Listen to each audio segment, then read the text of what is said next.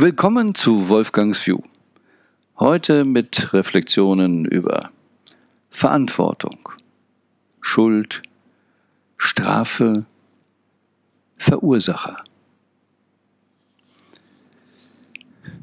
Wir erleben ja jetzt gerade in der sogenannten Corona-Krise, dass enorme sogenannte Kollateralschäden entstanden sind und wohl noch in einem ganz großen Maße entstehen werden. Also da haben wir jetzt ja schon eine große Diskussion, wer trägt die Verantwortung dafür. Aber unabhängig davon, ob es jetzt nun Corona ist oder äh, Politik ist, auch in Firmen kann ja mal was schiefgehen. Und dann kommt schnell die Frage, wer ist dafür verantwortlich? Aber nur um das auch klarzustellen, es geht ja nicht immer nur ums Schiefgehen, sondern wenn etwas richtig gut gegangen ist, könnten wir auch fragen, wer ist dafür verantwortlich? Was meinen wir denn eigentlich, wenn wir so fragen, wer ist dafür verantwortlich? Im Prinzip meinen wir noch gar nichts, was Verantwortung bedeutet, sondern wir fragen eigentlich, wer hat das gemacht? Die Frage, wer hat das, impliziert natürlich, wer ist schuld? Da schwingt doch immer gleich noch was mit. Aber im Grundsatz eigentlich, wer hat das zu verantworten, ist im Regelfall eine Frage, wer hat es verursacht?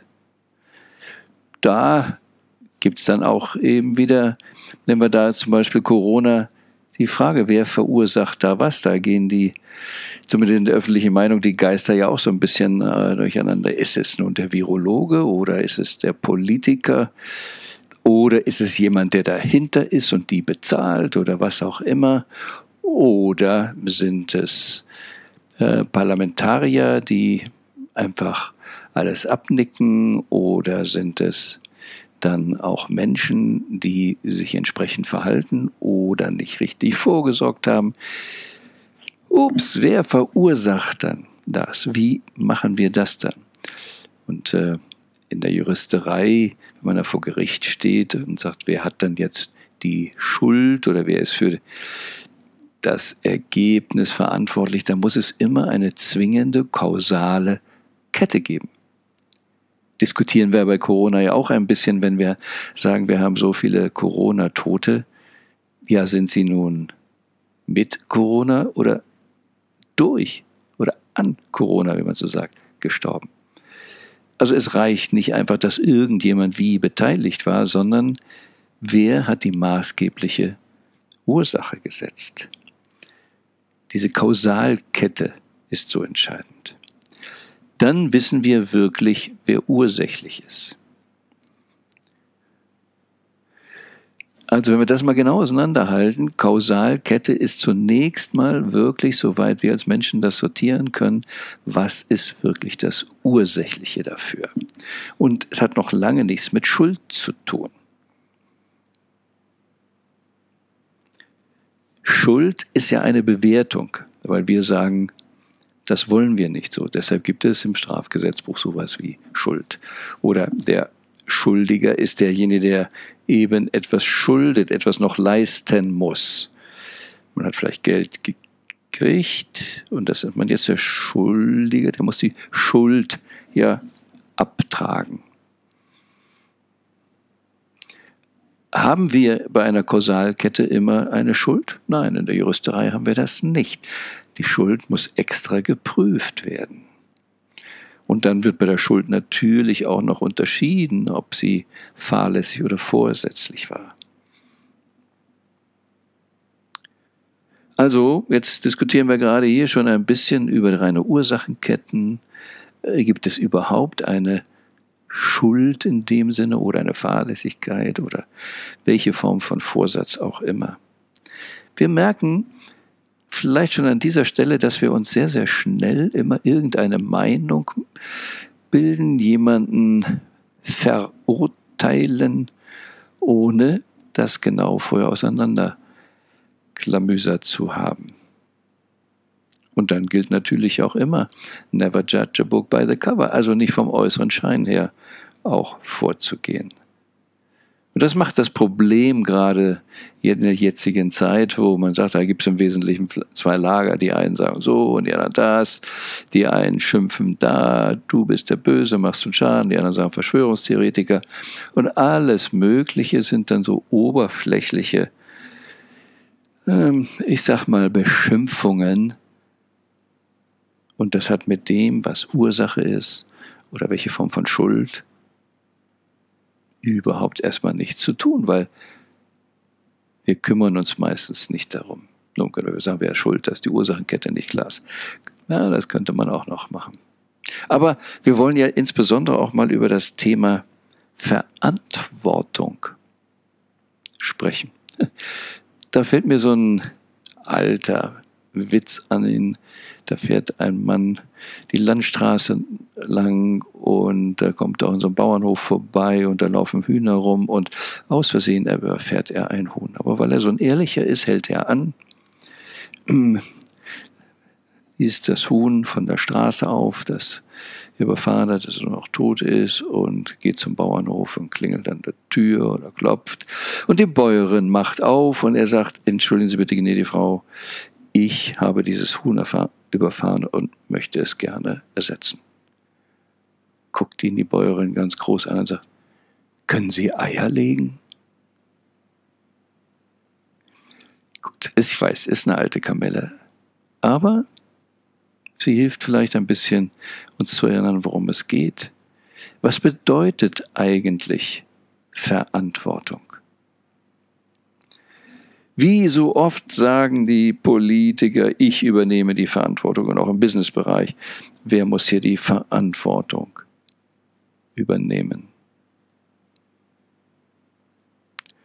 Wer muss welche Konsequenzen in irgendeiner Form tragen, heißt nicht die Verantwortung zu übernehmen.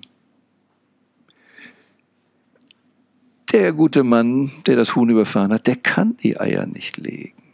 Er kann, und wenn wir wirklich echte Verantwortung nehmen und eine richtige Ver ja, Verbindlichkeit in der Form machen, alles wieder gut zu machen,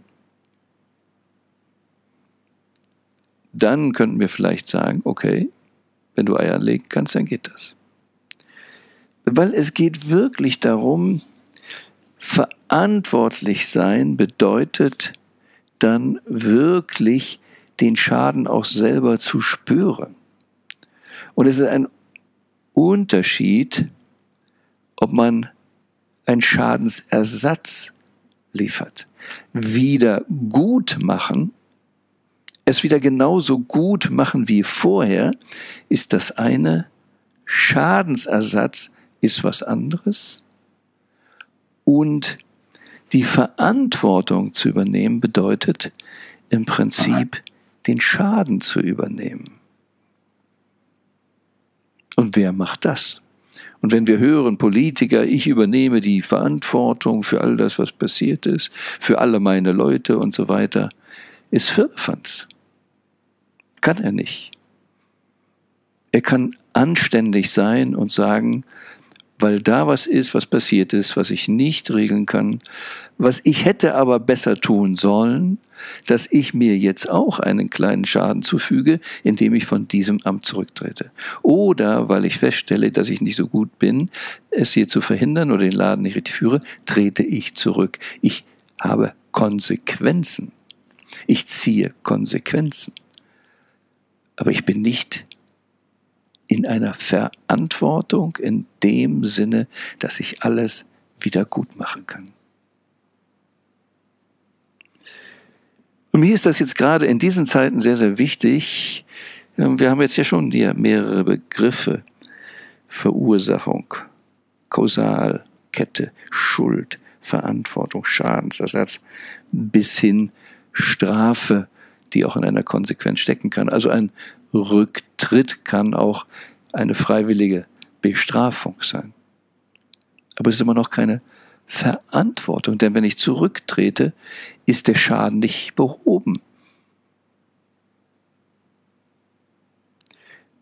Auch wenn der Mann, der das Huhn überfahren hat, der Bäuerin jetzt den Geldwert eines Huhnes ersetzt, ist die Frau nicht in der gleichen Position, denn wenn sie das Geld haben wollte, hätte sie das Huhn ja schon vorher verkaufen können.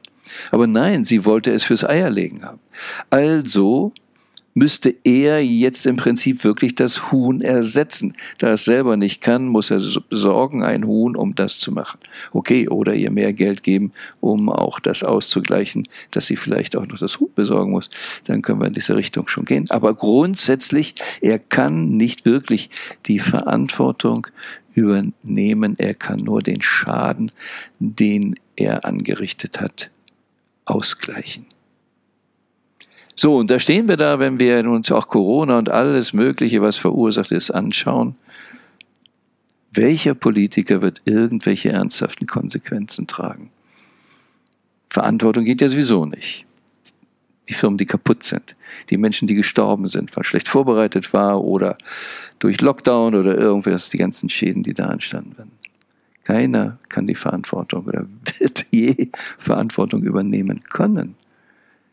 Es können nur Konsequenzen daraus kommen, wird man abgewählt oder nicht, muss man zurücktreten. Aber auch dann sind ja bei denen die Pensionen gesichert. Auch jetzt, wo so viele Menschen Geld verlieren, Schaden haben, gibt es bei den Politikern keinerlei Einschränkungen. Nichts weniger. Ganz im Gegenteil noch privilegiert, kriegen die Haare auch geschnitten, während die anderen nicht zum Friseur können. Müssten sie bestraft werden? Müsste es nicht irgendeine Form von Ausgleich geben? Und das ist so faszinierend, wenn wir jetzt da auch bei zum Hotelgewerbe über die Mehrwertsteuer Senkung nachdenken. Erstmal hilft das im Moment überhaupt nichts, wenn die Läden gar nicht aufmachen dürfen. Aber um überhaupt einen Ausgleich zu haben, müssen sie ihr Geschäft erstmal wieder auf den gleichen Stand bringen und dann idealerweise noch besser, wenn sie theoretisch eine Chance haben wollten, zum Jahresende wenigstens den finanziellen Schaden ausgeglichen zu haben. Aber, sagt derjenige, der da in Berlin sitzt oder Wien oder Bern, wir übernehmen die Verantwortung mit und machen so etwas, damit ihr das wieder reinarbeiten könnt. Man merkt, es hat mit Verantwortung nehmen überhaupt nichts zu tun. Und dann die Gemeinschaft macht das und wir haben das alle gemeinsam durchgestanden. Es sind eine ganze Menge Floskeln und das ist eines der großen Probleme. Manches mag von der Politik ganz bewusst so formuliert sein, Manches wird aber auch da überhaupt nicht richtig verstanden. Denn wenn sie wirklich verantwortlich wären, würden sie vieles anders machen. Nun, haben wir genug auf die Politiker geguckt. Ich hatte ja schon erwähnt, ach, das ist bei Firmen auch so. Aber es ist in Familien ganz genauso. Was die Eltern, ich sag's mal so, ihren Kindern antun, Sie können die Verantwortung dafür nie übernehmen.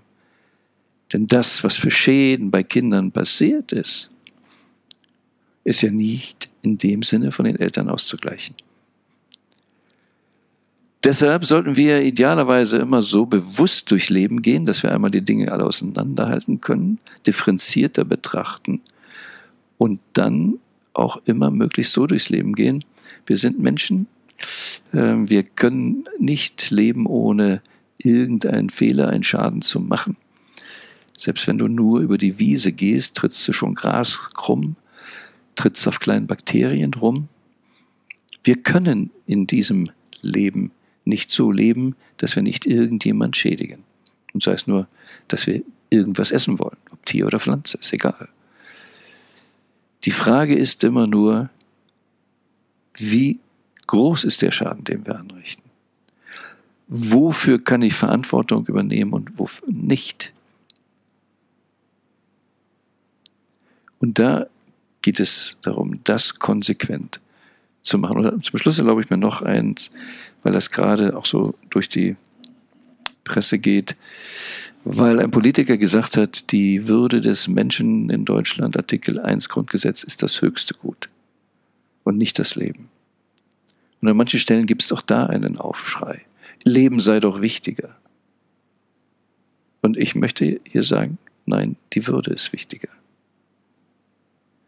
Denn was erleben wir auch gerade in Corona-Zeiten, wenn wir jemanden entdeckt haben, der Corona hat, aber 93 ist und vielleicht sowieso nur noch 14 Tage zu leben hätte, dann werden diese Menschen mit gewisser Brutalität an Beatmungsgeräte angeschlossen. Aber nicht nur in Corona-Zeiten, auch ansonsten, wenn keine Patientenverfügung da ist, was auch teilweise rechtliche Gründe hat, der Arzt Angst hat, wird am Schluss noch so viel Qual den Menschen bereitet.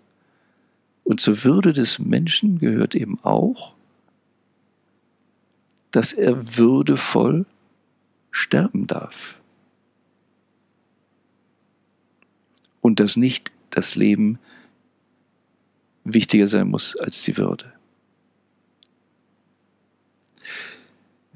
Ich würde gerne damit schließen, zu sagen, wie wäre es, wenn wir alle selbst ein bisschen würdevoller sind, achtsamer mit uns selbst, liebevoller mit uns selbst und Menschen respektieren, andere Meinungen. Wir müssen nicht alles persönlich hinnehmen, aber wir können respektieren. Und das ist zumindest, was ein wesentlicher Punkt war, auch in meiner Juristenausbildung, weshalb auch Straftäter einen ordentlichen Prozess bekommen sollen, damit alles rechtens ist, damit alles darauf geachtet wird. Denn auch ein Straftäter ist ein Mensch und Artikel 1 gilt auch für ihn. Um das zu unterscheiden, das Sein und das Tun. Unsere Aufgabe ist, alle Menschen zu lieben, zu achten, würdevoll sein und zu unterscheiden, wie das Verhalten ist.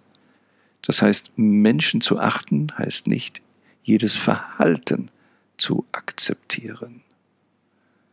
Das ist vielleicht ein guter Übergang zu einem nächsten Podcast, in dem es darum geht, was ist wirklich der Unterschied zwischen Human Being, Human Doing, das Sein und das Tun konsequent auseinanderzuhalten das würde das Zusammenleben schon ganz schön verbessern. Und ein viel schöneres Leben wünsche ich allen und egal was jetzt da draußen passiert, the best is yet to come.